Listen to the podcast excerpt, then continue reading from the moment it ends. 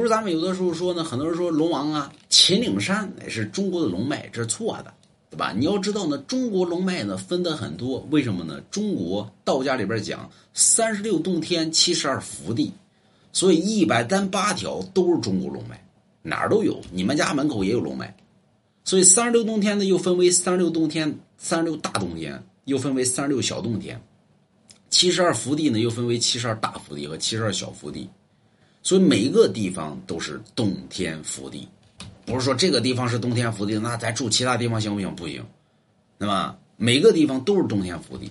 所以你看，过去呢，三十六三十六洞主啊，七十二岛主啊，这叫三十六洞天，七十二福地。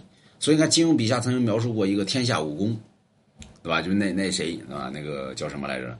对吧？那里那个洞府里边那天下武功，你看那个洞叫什么？叫洞天福地。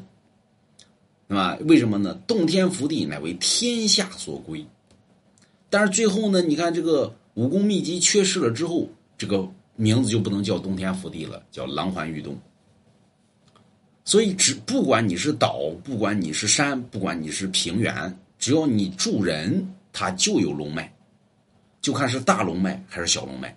那么咱们说秦岭山呢？按自古以来说，那这是中国最大的一条龙脉。有人说昆仑山呢？那不是，那么。昆仑山乃为万山之祖，那不是龙脉所在，那是龙的门户所在。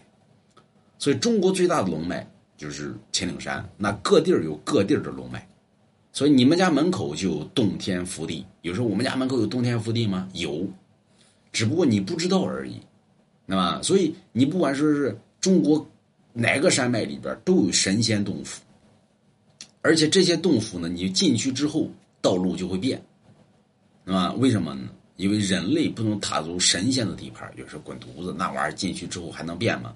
只要人类进去之后，出来之后，这个你再想进去就进不去了。所以咱们看陶渊明记，那么保不齐就是进去了，那么出来之后再想找找不着了。